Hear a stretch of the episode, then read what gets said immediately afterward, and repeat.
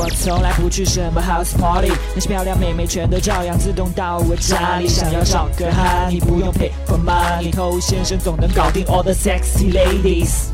嗨，各位好，我是偷先生。当两个男人在一起撩妹，关心一下对方的进度的时候呢，可能会问：哎，到哪一步了？有没有牵手？啊，有没有 kiss？或者说有没有为爱鼓掌？所以很多人都会理所当然的把牵手当做是和妹子肢体接触的第一步，但其实它不是第一步，它是取得的第一个小成功。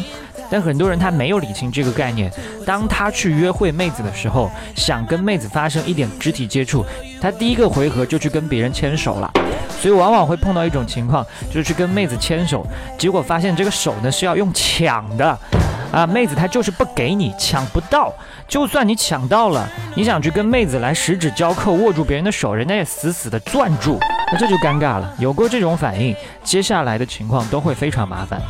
所以牵手之前最好是有一些提前的铺垫跟过渡，不要傻傻的直接就去牵。我们今天就来讲一讲，在生活当中怎么样自然而然的过渡到这件事情上去。你正在收听的是最走心、最走肾的撩妹节目《把妹宝典》，添加微信公众号 k u a i b a m e i。参加内部课，学习不可告人的撩妹套路。内部客服微信号：a r t t o u。OK，欢迎在节目之外去添加我们的微信公众号。想学习不可告人的内部课程呢，请去添加微信号。那在正式牵手之前呢，应该有其他的一些擦边球性质的动作，比如说，当我们跟妹子路过一些比较不平坦的路，或者说我们要上台阶、下台阶，这个时候因为妹子穿高跟鞋可能会比较不稳，那我们可以把我们的手臂伸出去，给她提供一个支点，让她扶一下，对吧？啊，其实类似的情况还有很多，比如说我们穿过。比较热闹的街道，避免我们走散，我也同样把我的手臂伸出来。但注意，我们伸的是手臂啊，不是要把手掌伸给对方。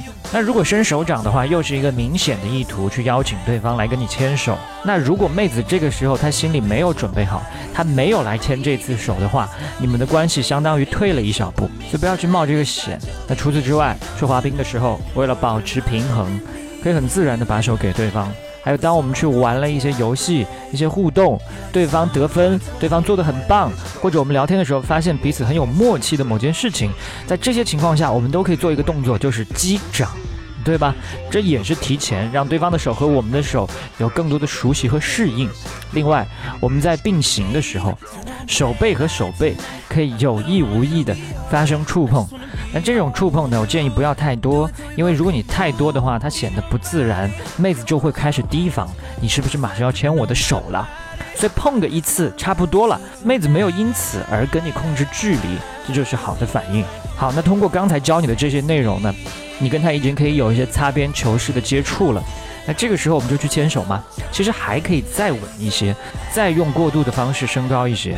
比如说，我们去观察他的手部，你去看他的手部有没有一些内容可以作为话题。比如说，他有戴戒指，比如说他有做美甲，比如说他手部有某些小伤口，他的手掌特别小，他的手指特别长，这些都可以成为你的切入口。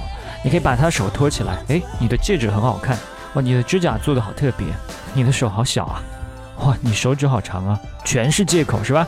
都是为了跟他的手发生更加亲密的接触，那这些都做到的话，你再跟他去牵手，基本上是没有太大问题的。但注意，前期的时候最好不要去大庭广众之下牵手，因为当着大家的面的这种牵手，对于有些女生来说，这就是跟男朋友之间才做的事。但如果她当下只是觉得跟你有暧昧、有亲密，还没有想好要不要跟你交往，你这么做，她可能就不乐意了。他就算乐意，也不会太享受。所以一开始的牵手呢，什么电影院、私密的约会空间，悄悄的拉一拉就 OK 了，没有必要搞得那么高调。等你跟妹子之间的关系真的到了那个份儿上，你想不牵妹子，妹子还不乐意，对吧？何必着急这一时呢？那今天我们就聊这么多了，把节目分享给你身边的单身狗，就是对他最大的温柔。我是头先生，我们下回见。